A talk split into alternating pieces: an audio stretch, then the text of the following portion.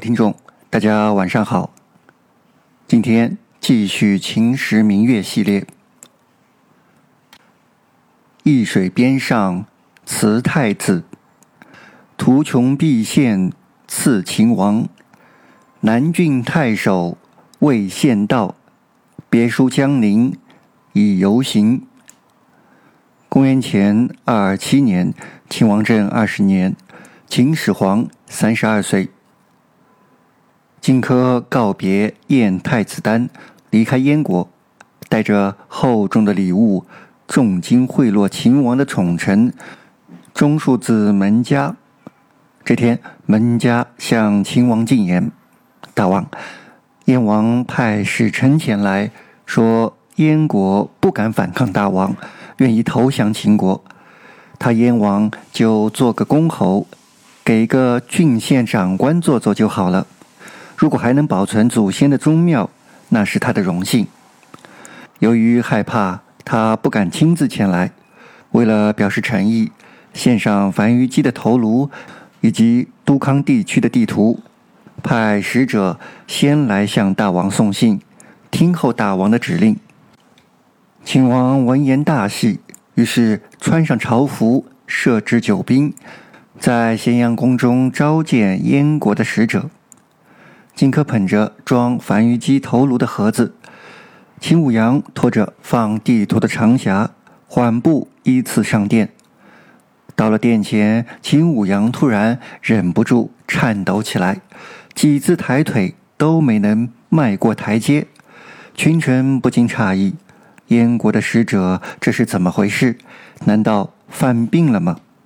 荆轲在前面觉察出不对，回头看了看秦舞阳，心中暗道不好，赶紧上前拜谢道：“大王，这秦舞阳是北方蛮夷之人，没有见过世面，今天看到天子的威严，感到震惊而惶恐，举止失常，请大王不要怪罪于他。”让他上前来完成他的使命吧。起来吧，把秦舞阳手中的地图拿来我看。秦王政心情很好，于是荆轲拿了地图来到秦王近前，从匣中取出地图，缓缓打开，趁着秦王阅览之际，突然从图中取出藏好的徐夫人匕首，一把。扯住秦王的袖子，蹬腿发力，身体向前，匕首直刺秦王胸口。秦王大吃一惊，猛然起身。荆轲的这一次落空了，匕首刺歪了，把拽着的袖子划断。秦王退后一步，仓促拔剑，无奈秦王的太阿之剑有一米多长，一下子拔不出来。慌乱之中。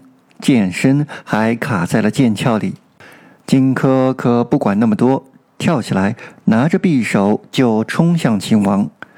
秦王也是无计可施，只能绕着柱子躲避荆轲。殿上的众大臣们一下子都没有反应过来，不知道如何是好。一旁的衣冠夏无且急得拿自己的药袋子当武器朝荆轲扔过去，而殿下的那些侍卫。不奋招，不得入内。秦王政只顾得躲避荆轲的刺杀，哪里还想到要召唤殿下的卫士？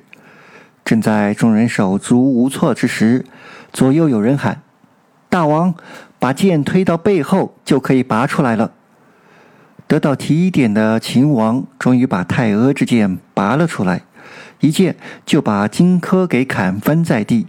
再一剑斩在了荆轲的左腿之上，骨肉翻飞。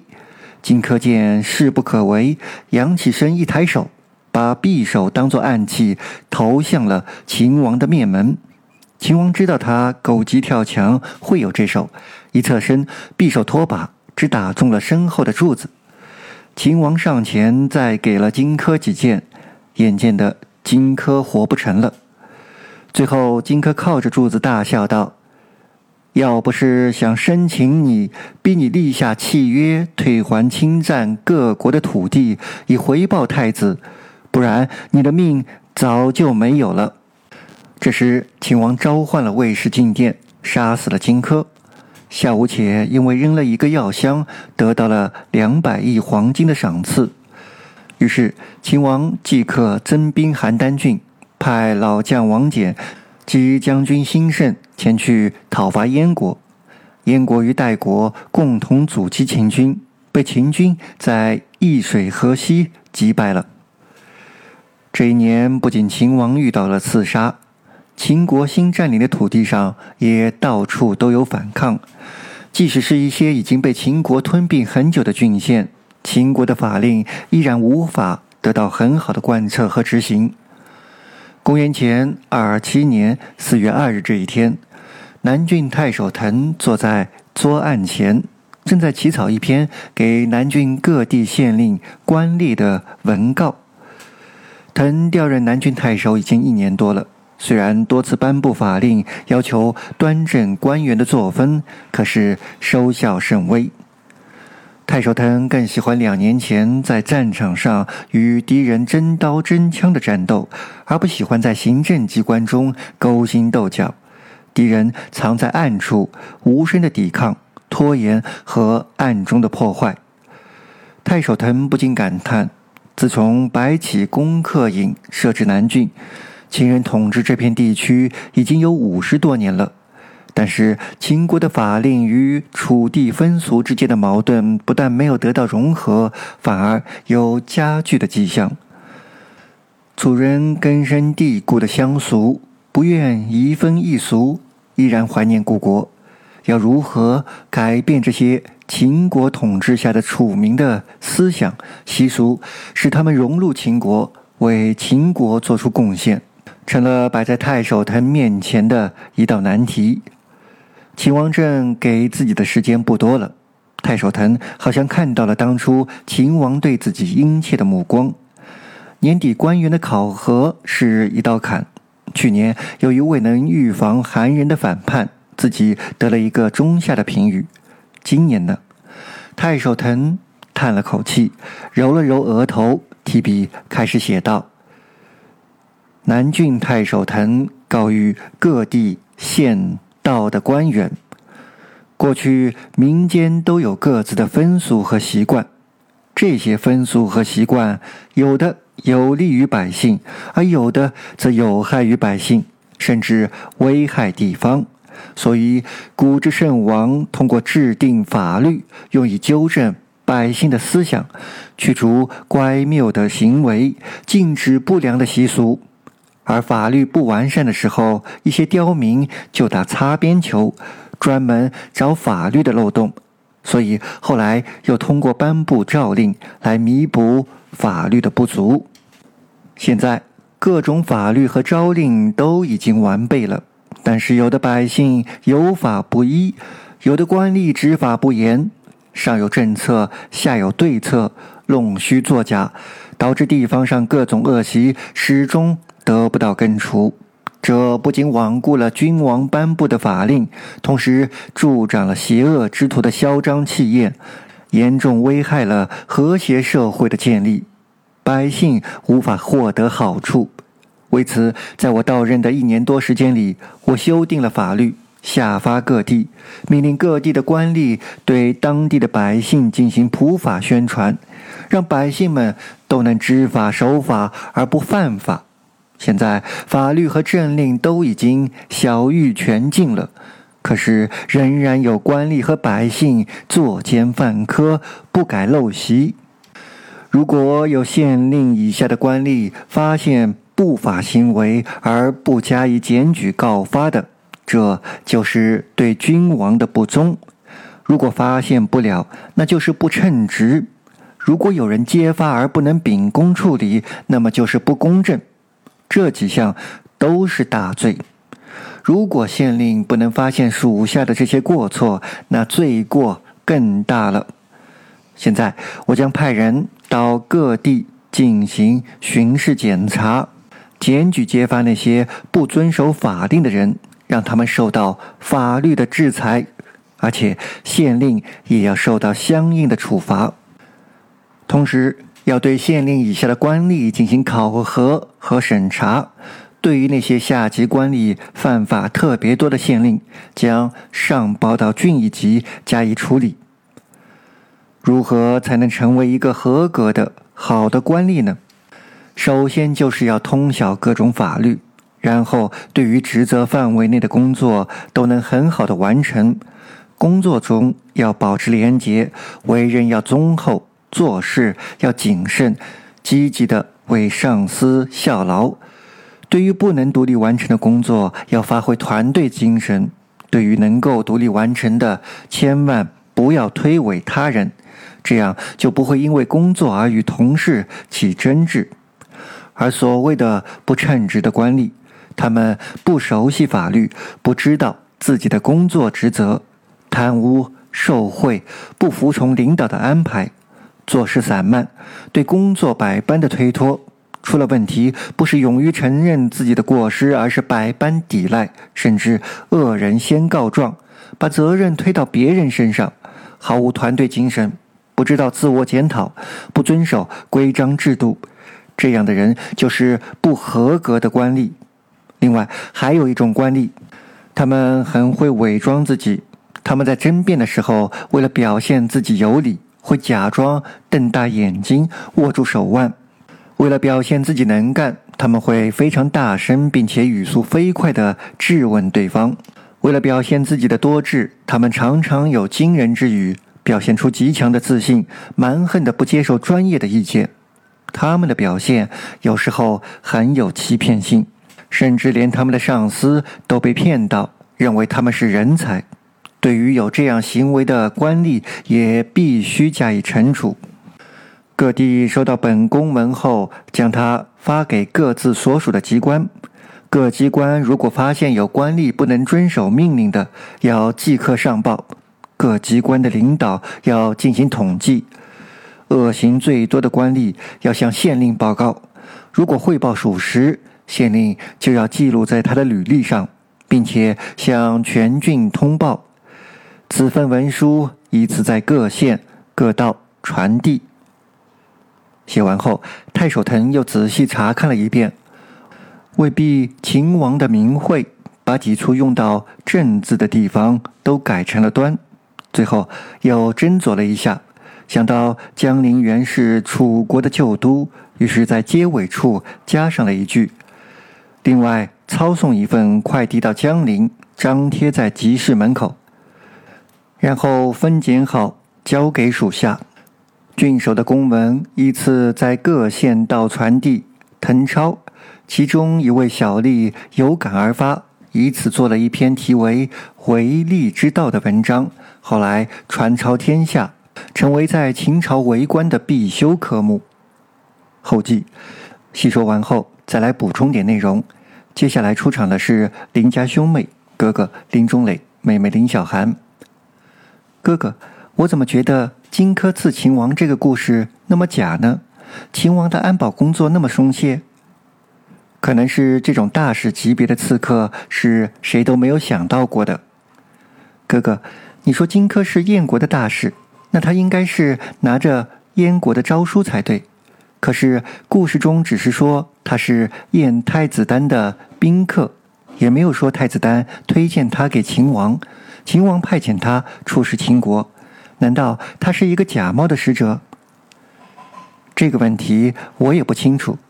可能燕太子丹也来了一个窃符救燕吧？又或者这次刺杀行动是得到燕王认可的，只是后来为了推卸责任，就说这是燕太子丹个人的行为。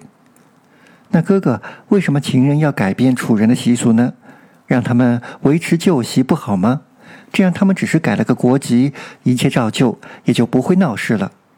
妹妹问道：“这个问题我原来也没什么深刻的认识。我也觉得统一后是可以保持原有的习惯和制度不变的。”《左传》的“非我族类，其心必异”的说法，是不是太小人之心了呢？可是，二零一九年香港发生的事件告诉我们。即使是同根同种，即使是相同的国籍，即使回归了二十多年，竟然也会不承认自己是中国人，竟然有了异心。究其原因，就是在回归之后，继续保持他们原有的语言、文字、习俗、文化和制度，没有认识到这样做等于土地回归了，而人心却继续保持着分离，尤其是还有外部因素的影响和诱导。如果对于原本一国之人都会因为习俗、文化、制度的不同，时间久了也会出现异心，那么回到两千多年前战国末年，楚人的文字、语言、习俗、制度与秦人迥异。秦楚原本就是两个国家、两个族群，其分歧要远大于两千年之后的我们。如果秦人不能同化他们，改变他们的文字、语言和习俗，使用秦人的制度，那么有一件事情是确定的，那就是由敌对导致的分裂。秦人明白这个道理，所以即使会引起楚人的不满和反抗，也一定要改变当地的风俗习惯。这就如同现在说的：“不改革等死，改革早死。”但是不改革必死无疑，改革还有生存的机会。这也是上一集谈到变更服饰的意义。北魏孝文帝为了实现统一，进行了全面汉化的改革。再联想到满清的留头不留发的残酷政策，是不是也有其合理的解释了呢？可以想象，如果不剪了汉人的头发，那么满人就要蓄起头发。不然就会像北魏政权一样面临内部分裂的局面。可是对比两种政策，秦人努力同化楚人的措施并不是非常残忍和激进的，不然也不会在占领五十多年之后，南郡太守还会发布公告晓谕各地官吏。如果与满清同样的做法，那么敢于坚持旧习的人早就被杀光了。当然。不能说秦人不够残暴，才导致了统治的不稳定，最后二世而亡，反而被楚人推翻。因为在当时全国未统一的情况下，如果秦人以极为激进的方式对待新占领地的人民，那么极可能会引起其他国家人民的激烈反抗，反而不利于统一战争。之前也提到，在秦昭襄王时期，秦人每次大战必有斩首的记录；而到了秦王政统一天下的时候，发生灭国之战，秦人却没有了斩首的记录。也许就是因为秦人认识到了怀柔的重要性，不能一味的靠武力来征服天下。这一点也在秦人的为官之道中有所体现。世人一直认为。秦人依法治国，以吏治国。在下一集将介绍秦人的为官之道。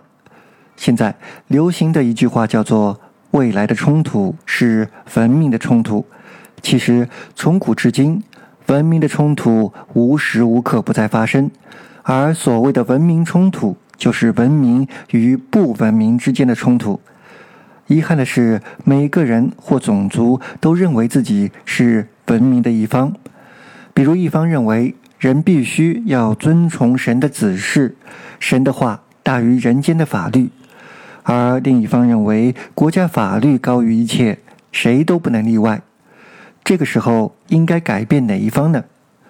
因此冲突不可避免，只是冲突以何种形式、何种规模爆发出来。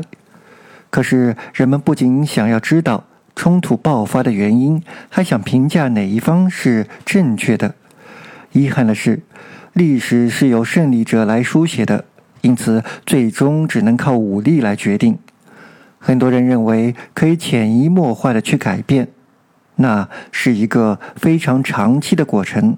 至少从现在欧洲的情况来看，并不乐观，而且各国的民族主义、反移民的浪潮越来越严重。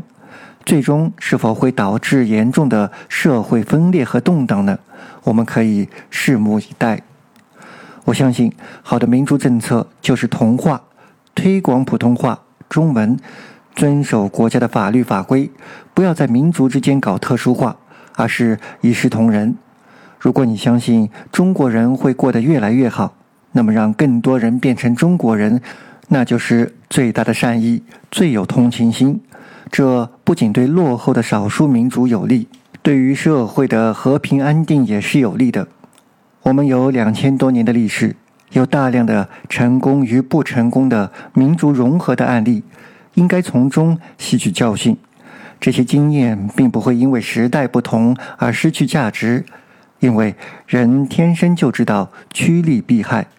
最后，两千多年前南郡太守所列举的恶劣的种种表现，现在也依然存在，而且不仅中国如此，外国的官员也是如此。